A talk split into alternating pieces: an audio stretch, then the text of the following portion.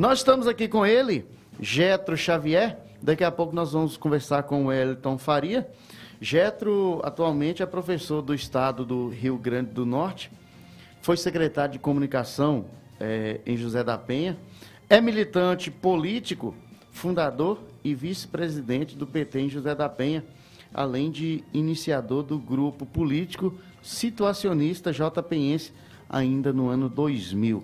Então, tem uma, uma bagagem e além de ser de, de, de ter um currículo universitário de debates, Getro é, é muito importante para a gente é, debater e fazer a nossa análise sobre isso. Getro, bom dia, seja bem-vindo. É um prazer tê-lo aqui. Bom dia, Valdo. Aperta? Pode apertar, tá? Opa. Agora sim. Bom dia, Valdo. Bom dia a todos os espectadores, todos os ouvintes também.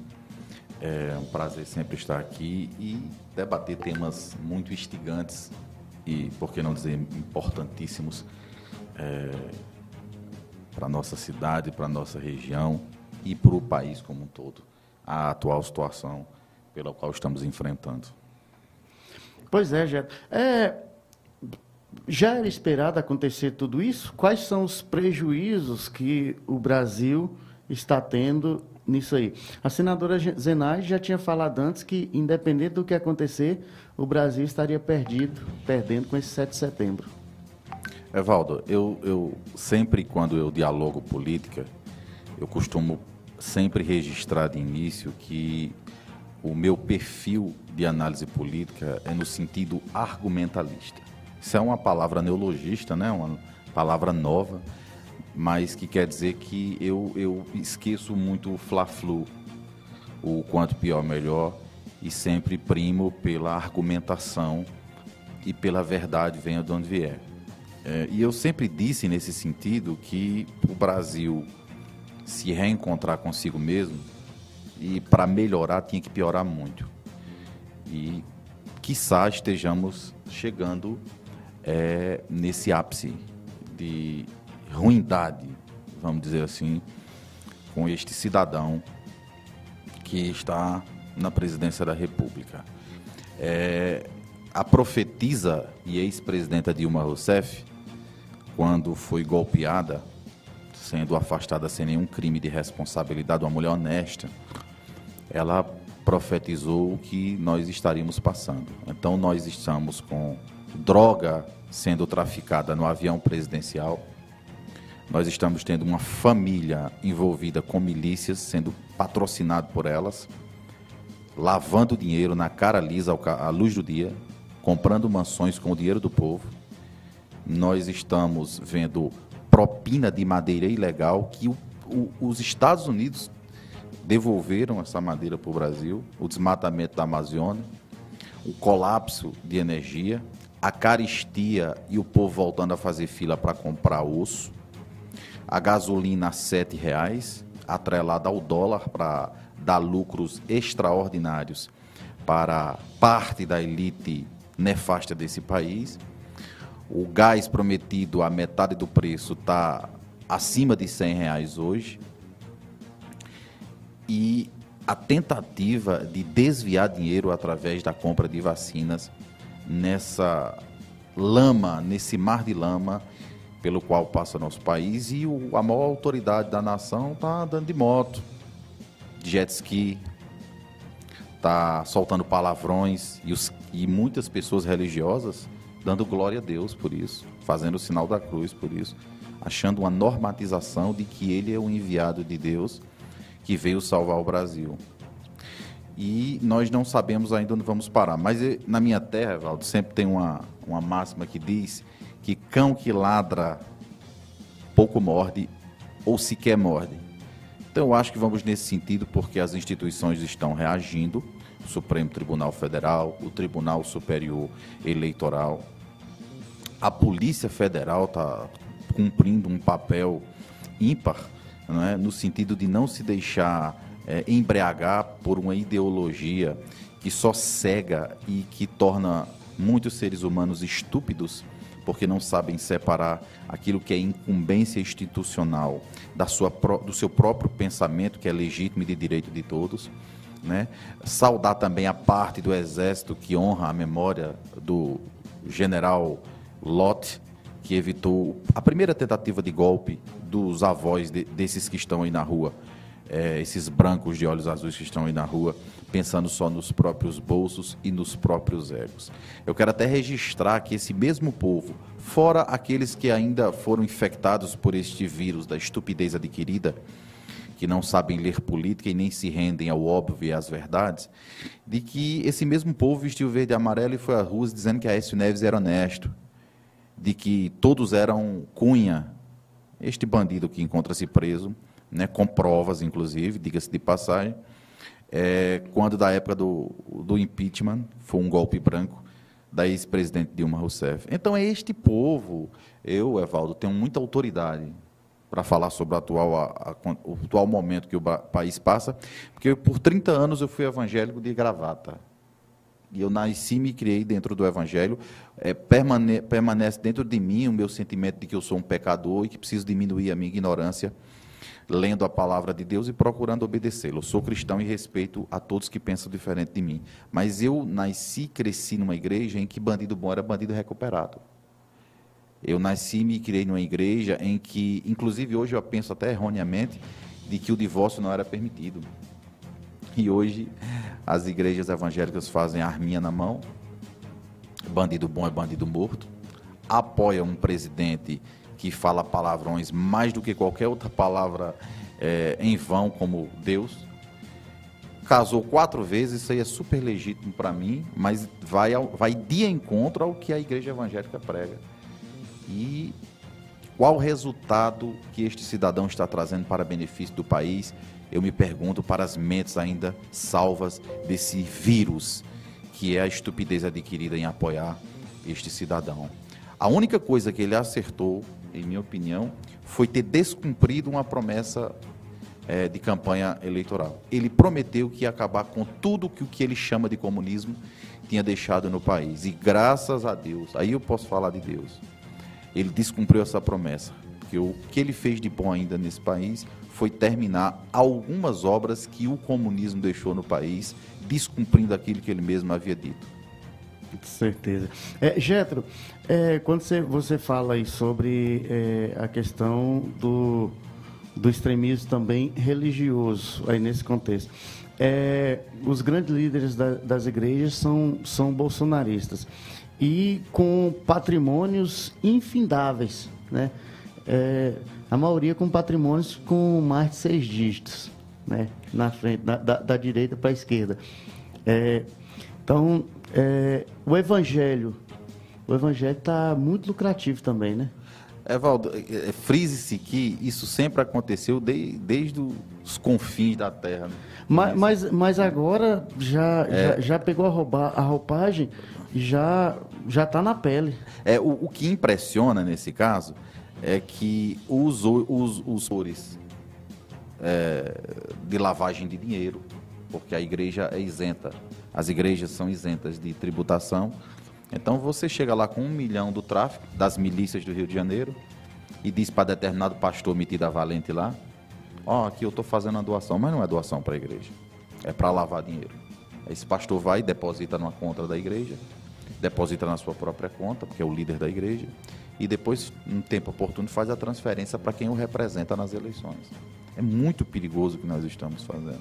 Então, eu, eu, eu acho que eu não podia deixar de frisar que não tinha como eu não ser de esquerda, como eu não protestar, como, como eu não brigar, como eu não lutar por direitos, por não me identificar com a minha classe, a classe de quem vem de baixo, de quem quer vida boa, quem quer trabalhar, quem quer andar de avião, quem quer ver as pessoas estudando, quem quer ver espalhados institutos federais, quem quer tratar os desiguais da maneira desigual, na medida da sua desigualdade. Sou a favor de cotas, sou a favor de tratar as pessoas com o estado necessário, não o estado máximo nem mínimo, mas o estado que se precisa ser colocado em prática. E quando você vê, Evaldo, é, eu, eu me lembro da, na, no meu tempo de igreja, uma determinada igreja, não vou citar o nome, que tinha a comida dos pastores. Isso eu digo com muita vergonha, mas eu preciso dizer verdades, porque Deus pediu para falar verdades. Tinha a comida dos pastores e tinha a comida do resto. tinha uma, uma espécie de casta dentro da igreja. Entre os que tinham mais valor e menos valor. Então o dinheiro, como o próprio Senhor disse, é sempre o fruto de todos os males, a disputa desenfreada por ele. E isso nada mais é do que a luta e disputa de dinheiro e de poder que se infiltrou nas igrejas em que elas, não todas, mas só a grande maioria, se esqueceu simplesmente dos seus preceitos e das raízes que o tornaram igreja, para se preocupar com um expansionismo né, quantitativo, financeiro e de poder, de influência de poder é, nas casas legislativas do país e nos palácios que administram prefeituras, estados e o próprio Palácio do Planalto que administra ou deveria administrar o país, não fazer essa vergonha, essa parafernália de ameaçar o seu povo, rompendo instituições, questionando, Evaldo, questionando uma urna que elegeu esse cara por 30 anos. Esse cara nunca produziu um parafuso, Evaldo. Esse cara nunca produziu parafuso. Ele era tenente, ele não é capitão, isso é uma mentira. Ele era tenente do exército, foi expulso porque ninguém estava aguentando ele. A família nunca produziu um parafuso. A única coisa que fizeram foi é, fundar uma, uma, uma, fábrica, uma loja de, de chocolates para desviar dinheiro do povo. Um dos filhos dele fez isso e os outros seguiram no mesmo rumo. É lamentável que uma igreja que se diz evangélica, a igreja evangélica que era de esquerda, porque protestou contra o catolicismo, rompeu por não concordar, por achar que o, o rumo estava sendo desviado. E daqui a pouco está fazendo o quê? Estamos voltando na área da Joana Dark, que se mandava queimar as pessoas, que a gente não pode recuperar os seres humanos, que a gente não pode ter uma racionalidade em termos de argumento, que a gente não pode mais mostrar os benefícios que nós ganhamos nesse país. O olho por olho, dente por dente, é, é, é, é que anterior ao evangelho está sendo pregado nas igrejas hoje? Eu acho que até pior, porque naquela época você não tinha uma internet, você não tinha o avanço do estudo, da ciência. Você imagina evangélico recomendando o, o, o, rebanho, e aí nunca rebanho a palavra foi tão adequada nos dias atuais, para não tomar vacina? Imagina isso, gente. Certeza. Eu não achava, Evaldo, que em pleno século XXI nós chegaríamos nesse impropério tão estúpido pelo qual muitas pessoas estão embriagadas. A sorte, é, paradoxalmente, né, por mais paradoxal que possa ser, é aquilo que o autor José de Abreu falou, né?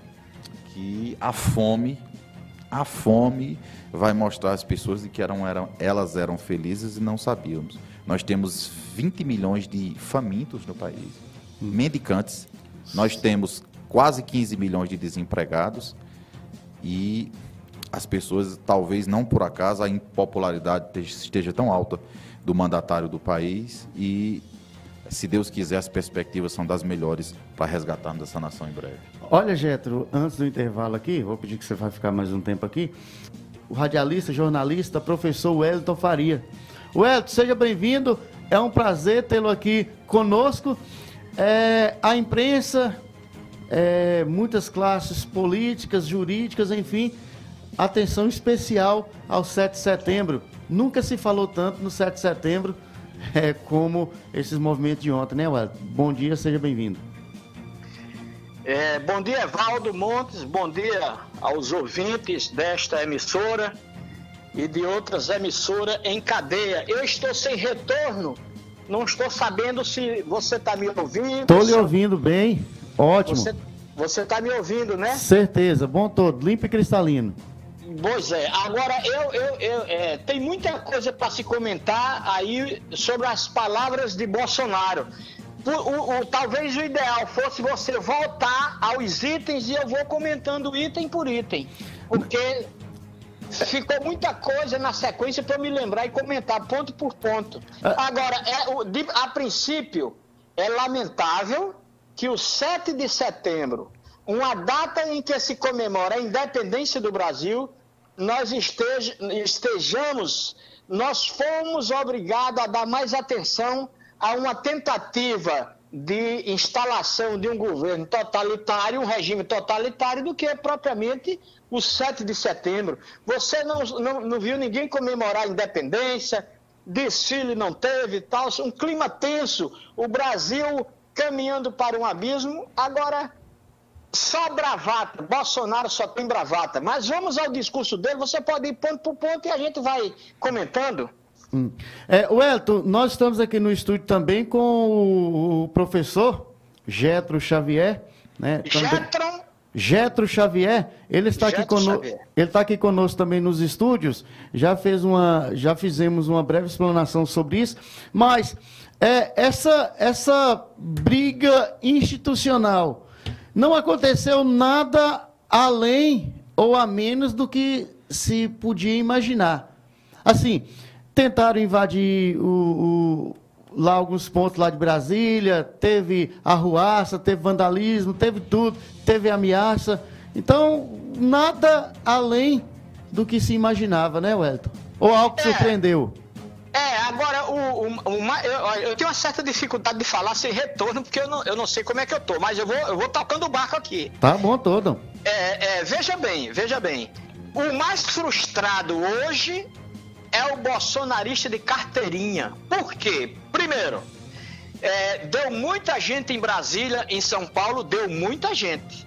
Agora, deu muito menos, menos de um terço do que eles calculavam apesar de ter dado. Eles já começaram a se frustrar na quantidade de público. E você veja, tinha um segmento, é, o, um segmento da elite. Você não viu povão. Você viu ali uma, uma elite bem organizada, uma elite golpista que, que trabalha. Você não viu caminhoneiro autônomo. Você viu o caminhoneiro que está a serviço de um grande empresário, de uma grande empresa. O caminhoneiro autônomo, ele está preocupado com o frete dele de pegar o frete, a situação já está complicada, ali você não viu o caminhoneiro. Segundo, a, e esta é a maior frustração dos seguidores radicais de Bolsonaro. Bolsonaro convocou este evento com a expectativa quase promessa de dar um golpe. De, os caras deram entrevista. Nós vamos fechar o Supremo amanhã. O Supremo está lá, os ministros estão lá, o Estado Democrático. Alô? Estou ouvindo, pode, pode é, continuar, Ué, tá tranquilo. É, o Estado Democrático continua garantido e o bolsonarista está frustrado porque não teve golpe e provavelmente não vai ter. A democracia brasileira resiste, está resistindo bem. Bom, a frustração total é daquele bolsonarista que, bolsonarista que foi para o hotel, que ficou lá, gastou seu dinheiro certo de que ia derrubar a, a, República, ia derrubar, ia fechar o Supremo, ia invadir o Congresso e não houve nada disso. Até porque Bolsonaro tem muita bravata. E ali os caras chegaram, os, os militares próximos a ele disseram, presidente, não, não se atreva, porque o senhor vai se dar mal. 64 tem uma diferença de hoje grande. 64 você tinha Guerra Fria, você tinha a Rússia e Cuba de um lado e você tinha os Estados Unidos do outro. Os, os, os, os Estados Unidos, os soldados americanos. Alô, alô tá havendo interferência? Não tô, não tô Não, não, tá bom aqui. A interferência é por aí mesmo. Tá bom todo, Elton. Retorno... Aí veja bem, naquela época, os Estados Unidos ficaram na, na, na, na ali perto, no, no, litoral brasileiro, pronto. Você tinha uma guerra fria, você tinha as ligas camponesas, você tinha a Revolução Cubana ainda muito recente. Então, e você tinha o, o, os militares naquela época tiveram apoio da sociedade, houve passeata, Dom Helder Câmara estava a favor do golpe naquela época, então tinha todo um cenário que para mim não se justifica, que foi uma violência, mas para golpistas se justificava. Uhum. Para os go... E hoje Bolsonaro tem quem? Meia dúzia de pessoas, que eu não quero usar os termos que se usa na internet com esse pessoal, até por uma questão de respeito, eu não vou, não vou desrespeitar, mas meia dúzia de que não sabe nem por que estão ali, está ali, meia dúzia que não sabe por que está ali, afrontando as instituições à toa. E outra coisa, olha, quando o presidente, como é que um presidente de uma nação, seja quem for, qualquer cidadão, muito menos uma autoridade, vai dizer a partir de agora eu não obedeço à lei. Que é isso? Como é que você não obedece a lei? Você tem Constituição, você tem o Código Penal, você tem que obedecer. Ou seja, você está pregando a baderna. Você está jogando fora das quatro linhas da Constituição. Eu acho que o governo Bolsonaro começa a terminar a partir dessa declaração. A partir de agora eu não obedeço à lei. Ah, o Elton, é, eu, vou, eu vou fazer uma interpelação aqui a Getro e, e, nesse questionamento nós vamos entrar junto. O professor Getro Xavier, que também é formado em Direito. Certo. É, o, essa ameaça, ela é real mesmo? Assim, a que ponto a gente estava ameaçado? Realmente, assim, no, ameaça real e iminente dessa destituição do poder, enfim. É, cumprimentar o professor que está participando conosco. É, dizer que em 64 havia toda essa conjuntura e eu entendi perfeitamente o que o professor quis dizer. Não é que se justifica, é que se entende porque chegou aquela ruptura. Né? E a promessa era de se entregar o poder no ano seguinte, 65, para as eleições de 65. Só que quase 20 mil militares ocuparam cargos que têm altos salários e eles gostaram é, é, de governar. e passaram e passaram 25 anos. É, 21 anos, desculpa. Agora nós temos. Qual o cenário? É o mesmo modus operandi. Nós temos quase 4 mil militares. Muitos deles que ganhavam 4 mil agora estão ganhando 40. E é nisso que ele está se apegando para se manter. Ele está no limite, eu acho que ultrapassou o limite, ao, ao dizer que não vai obedecer à lei do país, a maior autoridade da nação.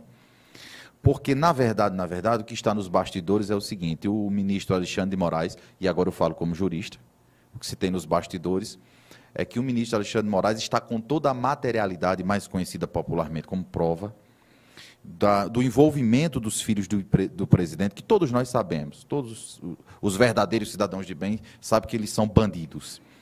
É, e é, como ele é o relator da, do inquérito das fake news, com medo dos filhos dele serem presos. Aproveitou essa data ímpar para o nosso país, que é o 7 de setembro, que eu quero até aproveitar, professor, e dizer que nós já tivemos é, é, 7 de setembro os piores. Né? O 7 de setembro de 1939, o Brasil desfilava é, pró-nazifascismo. Né? O 7 de setembro de 1823, o primeiro 7 de setembro comemorado, foi com gosto de sangue naquela revolução, ou tentativa de revolução baiana, que hoje é até feriado no estado da Bahia, o 2 de julho.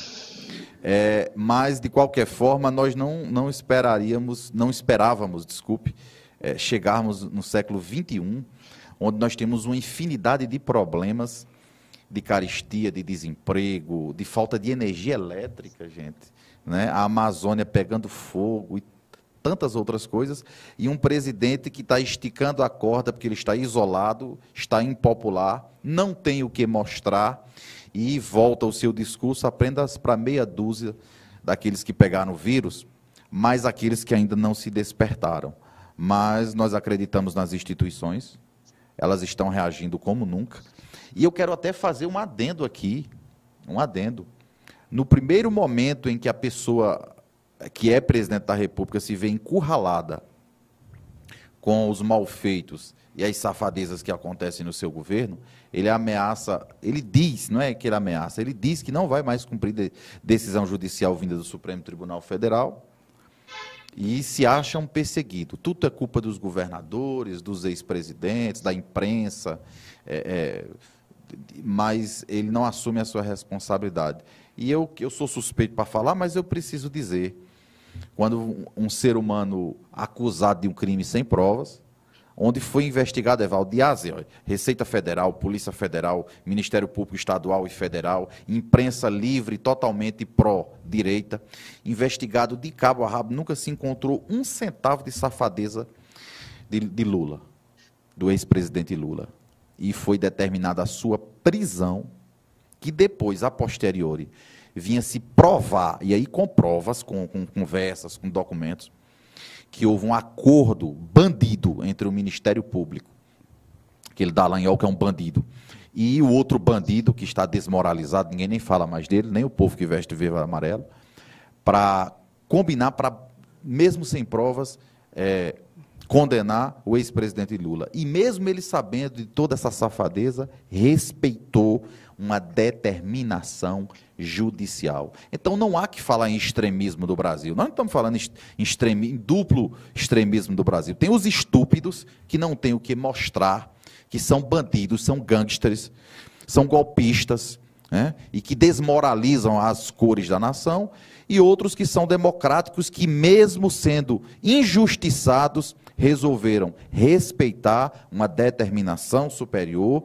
e buscar, dentro das regras pré-estabelecidas juridicamente, provar sua inocência. Então nós fizemos isso aí. E o Brasil vai se aproximar em breve para decidir qual caminho vai rumar. Se volta para a democracia, se volta para escolher o procurador-geral numa lista tríplice mais votada, que nunca aconteceu no Brasil salvo quando os trabalhadores estavam no poder, ou se continua com esse descalabro que ainda nós não sabemos se chegamos no ápice da estupidez. Hum. Pois é. Wellington, é, não sei se você compreendeu bem aí as palavras do professor Getro é. Xavier, de professor para professor. Agora, você vai comentar sobre isso e eu tenho outra pergunta aqui também. O, o, o doutor Aurivones Nascimento está nos acompanhando lá em Marcelino Vieira, está ouvindo o programa pela Obelisco FM de Pau dos Ferros. Wellington, Conselho da República. É, eu confesso, assim, vagamente eu sabia que existia esse conselho, mas assim, é, ninguém falava muito. E agora essa é, convocação, ministro diz que não vai. O que, que é o Conselho da República? Bom, eu, eu, neste caso aí de Conselho da República, eu sugiro a você que a resposta seja dada pelo professor, é advogado, tem muito mais conhecimento do direito e da Constituição do que eu. Agora, o Conselho de, de, de esse Conselho, ele só é convocado em casos extremos, casos extremamente delicados, em que a segurança nacional está ameaçada, tal, não é convocar assim por convocar. Ele convocou esse conselho e já desconvocou. Está convocando agora o conselho de governo. Primeiro, ele sacou que não tem apoio desse conselho, o conselho da República, como é que chama? Conselho da República. Conselho da República. Ele sabe que não tem o apoio total e é, é descabida a convocação, já está convocando o conselho de governo. Agora tem um detalhe. O Conselho de Governo, o Conselho da República, você, você, você, você convoca o Conselho da República para, vamos supor, precisa decretar estado de sítio. Mas você tem que justificar. Bolsonaro vai convocar o, o, Conselho da República e diz: olha, eu quero o estado de sítio. Aí o Conselho vai dizer: a propósito de quê, presidente?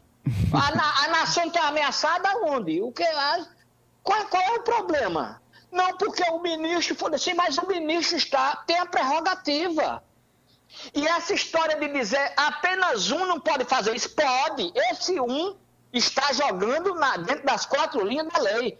É, ele representa ali o Supremo, ele não é uma pessoa isolada. E o que ele está fazendo, por exemplo, a, a Procuradoria pediu ao ministro que mande prender fulano de tal, e o ministro mandou. Não precisa reunir o Supremo todinho para fazer isso. Ele está agindo porque Aí o professor de direito que está me ouvindo aí pode corrigir, se for o caso, ele entende muito mais de direito do que eu. Mas o ministro ele tem essa prerrogativa de tomar a decisão que tomou. Então ele é, é um só, é um só sim, mas com prerrogativa constitucional, prerrogativa legal. Entendeu? Bom, o, a, e o conselho de governo é menor ainda. É menor ainda. Mas, independente disso, o Conselho de Governo, o Conselho da República, tem que jogar nas linhas da Constituição, já que Bolsonaro inventou essa. É o seguinte: ele joga fora da linha, porque o sujeito que prega fechar o Congresso está jogando fora da linha. O sujeito que prega fechar o Supremo está jogando fora da linha. E diz que é os outros que estão tá jogando fora da linha, entendeu? Então, eu, é, é, essa, esse é meu ponto de vista. Não sei se o professor, o advogado aí, que entende de direito, é um, é um cientista do direito, concorda ou discorda, não sei. Fica com ele aí as observações que ele queira fazer. Hum. É, Ué, mais um aqui, e eu, vou, eu já vou. É, no, na Paraíba, É, as manifestações, teve em todo o Brasil, pró, contra, enfim. É, como é que você avalia essas manifestações em solo paraibano? Não, eu, digo a você, eu não acompanhei bem não, mas são, eu achei, pelo que eu vi, o pouco que eu vi, eu achei uma coisa esvaziada, tanto de um lado como de outro. Manifestação mais, mais que, que podemos considerar, teve mais Brasília e São Paulo. Aqui na Paraíba teve algumas manifestações, umas besteiras, mas eu não. Eu... Agora, a, a, o objetivo da manifestação de Bolsonaro, porque não era uma manifestação de apoio a Bolsonaro, eu apoio a Bolsonaro, foi uma manifestação convocada sobre, sobre uma promessa de golpe. Tanto é que os caras deram entrevista. Estamos aqui para invadir o Supremo. Estamos aqui para invadir. E não aconteceu nada. Bolsonaro entrou nesse negócio de um tamanho e saiu menor. Saiu frustrado na quantidade de público, apesar de ter dado muita gente em Brasília, mas se esperava muito mais. Não houve golpe e ali foi alertado: vocês não se atrevam, porque se tentarem, o cancão vai piar. Ah, certeza. Geto, o Conselho da República. O Conselho da República, é, é importante que frise-se, é um conselho meramente opinativo. De, de, conselho, de conselho mesmo, de dar um conselho ao presidente da República, que ele reúne em casos extremos para decretar estado de sítio é, e o, artigo, o uso do artigo 142, que é o, o artigo de intervenção, intervenção militar. Mas, como o próprio professor falou, não há nada que embase nem que respalde é, nenhuma intervenção militar. As instituições funcionam, a imprensa é livre, as eleições são livres, é, temos uma, a, a, oposição que livremente é, atua, é, atuando é, em contraponto, em contraponto ao atual governo. O presidente desse conselho é o presidente da República? É o presidente da República. Ele que faz a convocação? Ele que faz a convocação. É formado pelo presidente da República, o vice-presidente da República, ministro da Justiça, presidente do Senado, presidente da Câmara dos Deputados, líderes da maioria e minoria no Senado Federal e na Câmara dos Deputados, além de seis cidadãos brasileiros de notável saber jurídico e reputação ilibada, que são indicados, se eu não me engano, dois pelo presidente da República, dois pelo, pela Câmara dos Deputados e, se eu não me engano, dois pelo Senado Federal. Ixi, é difícil demais reunir esse povo, do jeito que está o Brasil agora. Situação. Seria fácil, Elton, reunir esse povo tudinho com essas instituições, essa briga todinha? Bom, ele, ele poderia até reunir. Agora ele vai ter uma minoria vergonhosa. Vai ter. Outra coisa, a partir de ontem, sobretudo depois dessa declaração de Bolsonaro, de que não, não obedecerá à lei, o PSDB e o PSD já, já estão se articulando para rediscutir o apoio a Bolsonaro. Porque é o seguinte, quando, você, quando a maior autoridade do país chega ao ponto de dizer, a partir de agora eu não, se, não cumpro o que o, o Supremo, o que o ministro mandar, ele está dizendo que neste país não tem mais lei, a lei é a minha. E não é por aí. E eu acho o seguinte: Bolsonaro sabe que vai se dar muito mal no fim dessa história. Ele não tem outra saída, ele jogou o tempo. Ele é um desgoverno total. Ele, como, gasolina está chegando a oito reais em alguns estados. Então, ele foi um fracasso geral. E ele sabe que pode, inclusive, ser preso. Então, ele não tem outra saída a não ser o golpe. Só que ele não tem o apoio para golpe. Não é assim, eu vou dizer, eu vou dar um golpe. Ele testou, ele testou ontem. Ele, se ele tivesse condições, o golpe tinha sido ontem. Hum. Ali ele foi reunir, ele sonhava ali reunir um mundo, tinha muita gente, tinha, mas muito longe do que ele esperava. E outra coisa, se você se deu ao trabalho de olhar os vídeos, olhe, não tem povão tem uma elite, um, é, é um público segmentado com seus interesses. Bolsonaro não tem o apoio do agronegócio verdadeiro, o agronegócio de dinheiro, de acordos internacionais, de, de, de negócios internacionais, que esse, esse, esse agronegócio grosso mesmo do dinheiro e, e deu uma nota dizendo que o Brasil não pode continuar no caminho que está. O agronegócio que apoia Bolsonaro é o agronegócio menor, grileiro. Esse é o agronegócio que apoia Bolsonaro. A Febraban, Febraban já deu uma nota, entendeu? Então Bolsonaro está sem apoio. Ele vai dar o um golpe com quem? Me explica aí. Bolsonaro chega, vamos invadir o Supremo. Vai ele com quem mais invadir? Outra coisa, os militares que estão no governo, ele, ele deu essa jogada de botar muitos militares no governo. Mas os militares de hoje, os oficiais das Forças Armadas de hoje, ali a maioria é da, da reserva, tudo de pijama, sonhando com golpe para mamar, para mamar. Certeza. É? Os, os, militares, os oficiais de hoje, eu imagino, é muito diferente de 64. Você não vê o Newton Cruz hoje, aquilo era um jumento, aquilo era um cavalo. Você não vê, os caras são mais finos. E os caras sabem que o seguinte, preste atenção, a, a, o, o 21 anos de ditadura militar desgastou profundamente as Forças Armadas. Eu vou lhe dar um dado do cotidiano.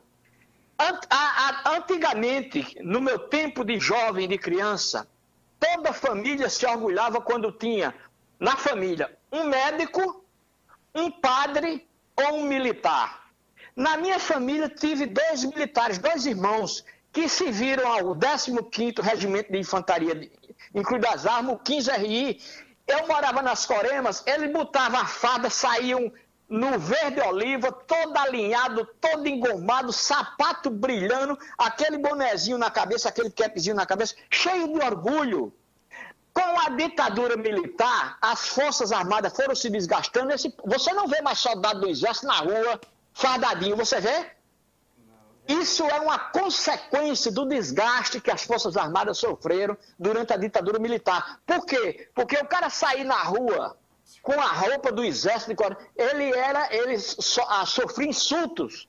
As pessoas olhavam atravessado. Hum, certeza. O Elton, são 12 horas e 2 minutos, meio-dia e 2.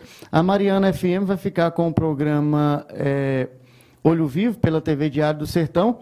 A gente continua aqui. Getro, é, tinha uma observação aí para você fazer, né? É, eu queria só registrar que, se acontecesse, eu coloco o tempo verbal assim, porque não vai acontecer de haver uma ruptura institucional, vejam o delírio, para quem ainda tem dúvidas, para quem ainda não foi infectado com esse vírus da estupidez adquirida, veja o delírio.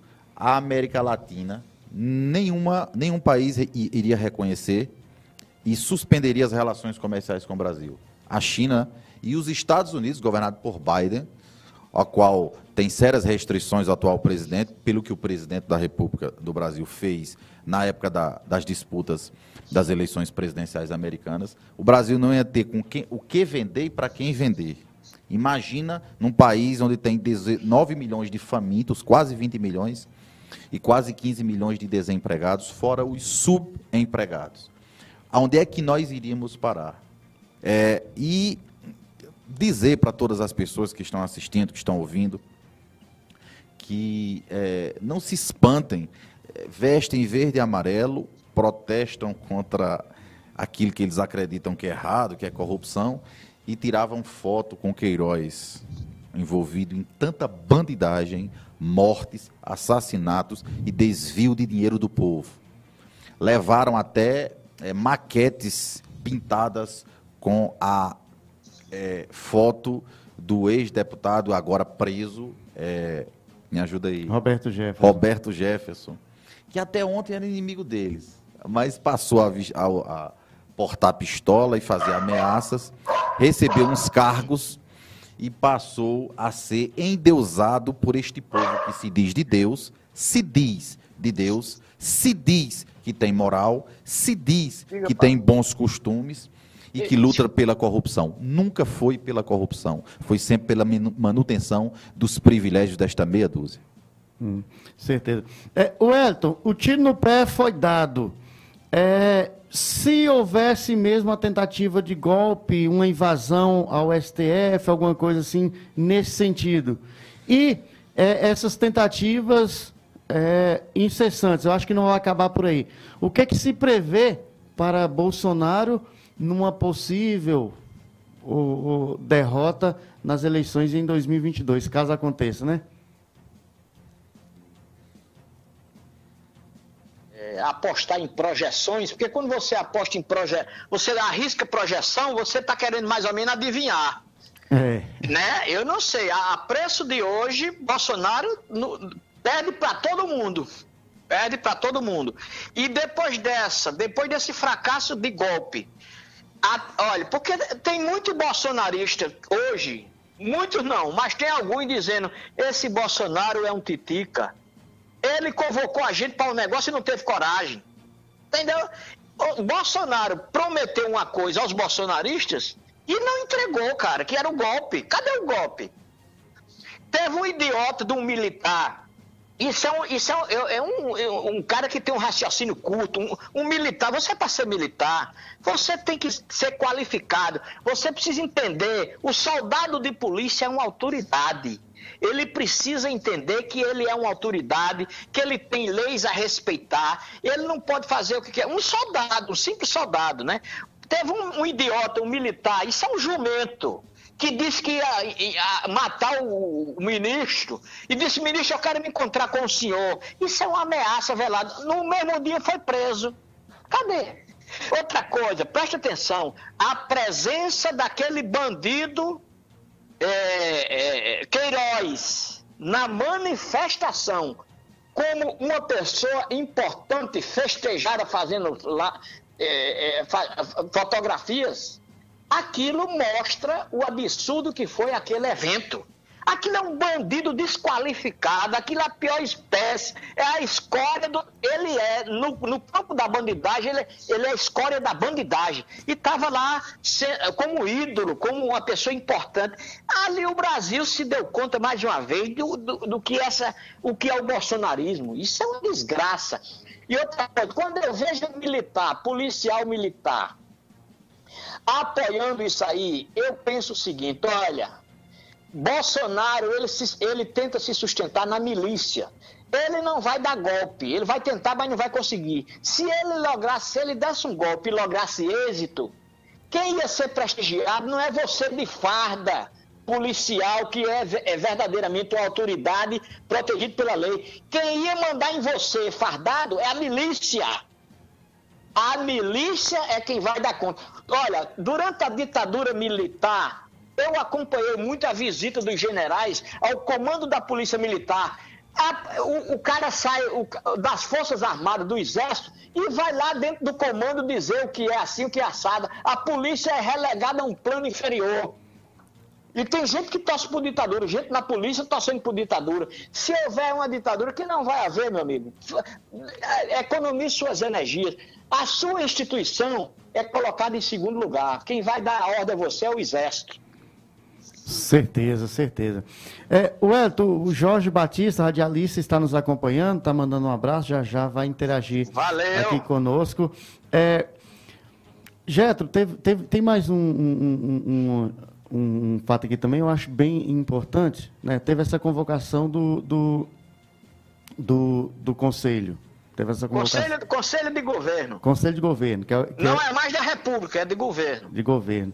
É, o prejuízo de, de Bolsonaro. E, e, como é que, e o que que e o lucro da, da extrema esquerda, da esquerda nesse sentido? Assim, porque há, uma, há um, alguém pode lucrar mas, com isso. você me permite uma opinião sobre isso? Ah. É, mas o problema aí, camarada, não é mais esquerda-direita, nem Lula, nem Bolsonaro. A questão não é mais essa. A questão é o país. Entendeu? Quando, quando a, a, a, esquerda comemora o que muita gente da direita comemora. O quê? Que não houve golpe. Porque um golpe, ele é contra a direita, contra a esquerda. E estamos falando de um cara que é da outra direita, porque esses caras acham que Fernando Henrique, o PSDB é de esquerda, por aí você tira. Os caras são de ultradireita. Então, é, é, o fracasso do golpe, a tentativa fracassada de golpe, não é uma coisa que interessa à esquerda, não. Interessa a qualquer cidadão brasileiro, menos aqueles equivocados. E você que é pobre como eu, preste atenção, você que está ouvindo rádio, você que é pobre como eu, como radialista, porque todo jornalista é pobre. Se você pegar um jornalista rico, corra, porque ele vai lhe roubar. Jornalista é pobre. Não... Ah, então, nós, nós não podemos lutar por um projeto que é para rico. Você que tá, é pobre e está defendendo Bolsonaro, você está defendendo um projeto que não lhe protege, meu amigo. Vá no supermercado e veja o quanto está a carne.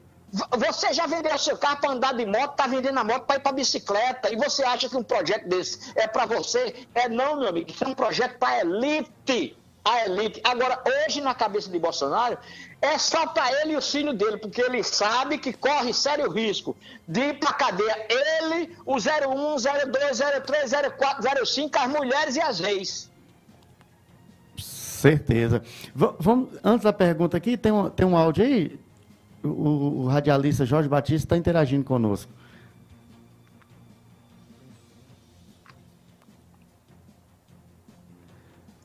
Bom dia, Evaldo. É, bom dia a todos que compõem a TV Interativa. Abraçar você, Evaldo. Eu não poderia deixar de participar para parabenizar ao meu amigo, grande ser humano, grande profissional da segurança pública, grande mestre, é, o nosso querido Getro, Getro Xavier. Ele é potiguar e é paraibano. Ele tem essa dupla é, naturalidade pelos seus vínculos de amizade e de irmandade com esses dois estados. Meu abraço a Getro, parabenizar ele mais uma vez. Eu que sou, eu sou privilegiado de tê-lo como um amigo pessoal, é um homem de um grande coração. Eu devo favor a ele e todos nós dessa região toda essa região deve pelo seu grande serviço prestado a essa região na segurança pública e também como mestre, como profissional da comunicação, como profissional do, do magistério. Enfim, meu abraço a Getro. Parabéns, que Deus lhe abençoe, meu amigo. E é um prazer para todos os, os telenautas, todos os ouvintes poder usufruir do seu grande conhecimento. Tudo de bom para você, meu irmão. Beleza aí, ó. Momento de afagos, né, Agradecer, agradecer aí ao nosso companheiro Jorge Batista, que está prestando relevante serviço na segurança pública, um comunicador nato, e ser, no mínimo, recíproco é uma obrigação ante o conhecimento que Jorge Batista, Jorge Batista exerce também nos dois estados, não só é, é, na Paraíba, mas também lá no, no meu estado, é, com relevantes serviços nessa turma, nesse gás novo, de pessoas que adentram para fazer a diferença na segurança pública, no serviço público. É, Evaldo, é, você me fez um comentário, eu, pode concluir. Eu... É, é, o, Sim, os, dividendos, os, é, os dividendos é, políticos, né? Assim, porque, de qualquer forma, alguém Evaldo, pensa assim. Eu, eu sempre disse nos governos anteriores que um dos grandes defeitos dos trabalhadores, do Partido dos Trabalhadores da esquerda, foi dar e sem dizer de onde veio e achar que poderia haver uma, uma convergência de classes. Não existe convergência de classes. Existe tolerância de classes por motivos econômicos. Então, é, pela falta de pecado, até Jorge Batista, que está nos ouvindo aí, é, poderia dar uma contribuição diferenciada, um divisor de águas nesse sentido. Por ter pecado tanto na comunicação, o Partido dos Trabalhadores ele foi engolido por fake news e por verdades distorcidas, né? Aí veio o presidente da República, está fazendo o que está fazendo no país, e aí deu oportunidade de, da esquerda ressuscitar, renascer, é, líder de todas as pesquisas, Luiz Inácio, e as pessoas puderam agora ah, fazer comparação e dizer que eram felizes e não sabíamos. Nós éramos a sexta potência econômica do planeta Terra. Passamos, inclusive, da Inglaterra. Hoje somos a décima segunda. Nós tínhamos a gasolina em média 2,70, não atrelada ao dólar. Agora está atrelada ao dólar, beirando a R$ reais. Nós deixamos quase 400 bilhões de dólares de reservas internacionais e este atual mandatário está torrando e o Brasil só sobe a inflação, o preço de todas as coisas, portanto, preço de combustível, preço de gás de cozinha, a fome voltou, nós voltamos para o mapa da fome, Evaldo Monte. Nós não temos nenhuma obra estruturante no país, nós não temos o que mostrar, nós não temos boas relações com nossos vizinhos do Cone Sul. Nós chacotamos direto a China, quem é quem mais compra e gera emprego no país hoje é a China. com as suas compras. Então, Veja como esse comparativo fez, sem dúvida, renascer a esquerda no cenário nacional e muitas pessoas se despertarem. Poxa, bicho, tantas conquistas que nós tivemos, a interiorização das medicinas, das faculdades de medicina, os institutos federais, as, universidades que foram criadas, as estradas que foram feitas, né? ali a, a, a 101 duplicada, sem pedágio. É, crescimento de grandes obras, como por exemplo aqui o próprio presidente volta a dizer, uma das poucas boas coisas que ele fez foi desonrar a sua palavra ele terminou obras importantíssimas que nós da esquerda que fizemos, e ele, graças a Deus, não sei como ele teve esse juízo de continuar as obras criadas pelo comunismo, como ele diz. Ele obedeceu ao comunismo, ele se rendeu ao comunismo, continuando projetos como Bolsa Família. E aquilo que fez trouxe tragédia, substituiu Minha Casa Minha Vida, está aí o setor o setor imobiliário aí a bancarrotas, pedindo esmola, porque simplesmente não há mais o aquecimento de venda e construção no país, que afeta inclusive a região nossa, a nossa região aqui, o sertão paraibano. Então, sem dúvidas, sem dúvidas, a esquerda ela tem um novo é, impulsionar político eleitoral junto à opinião pública, as pessoas estão fazendo comparação e estão vendo que eram muito felizes, com muitos defeitos, com todas, com todas as reticências, que onde tem ser humano tem erro, tem pecado, tem corrupção, mas nós pelo menos é, é, colocamos a lei de acesso à informação, criamos os portais da transparência, foi o governo dos concursos públicos e a reestruturação da Polícia Federal e da Polícia Rodoviária Federal, e o único governo que respeitou a lista tríplice da, da Procuradoria-Geral da República. Muito bem. É, Wellington. É... Oi, não? Beleza. Queria deixar o espaço aqui para as suas considerações finais, nós já. É, e lhe agradecer também, assim, algo que você queira acrescentar para esse, esse discurso, né, que vai gerar muita coisa nos telejornais, muitos comentários essa semana. Eu acho que não acabou por aí ainda. É, bom, primeiro eu quero é, renovar o agradecimento a você por ter me convidado a fazer essa participação. É sempre bom a gente debater, a gente discutir. E sempre tem as suas crônicas aqui, viu, Elton? Sempre. É, tem. né? Ô, oh, rapaz, muito, muito obrigado. É, então eu, fico profundamente agradecido e eu lamento a nossa imprensa, a imprensa da Paraíba teve um papel fundamental na resistência em 64, mas uma boa parte, não toda, mas uma parte considerável é reacionária, está reacionária. Eu tenho ouvido programas de rádio com discursos a favor de golpe, tocando música, músicas militares. Você parece que está, meu amigo, é uma coisa absurda, não, não tem resistência. Temos pouca resistência. Agora, você veja a importância da comunicação.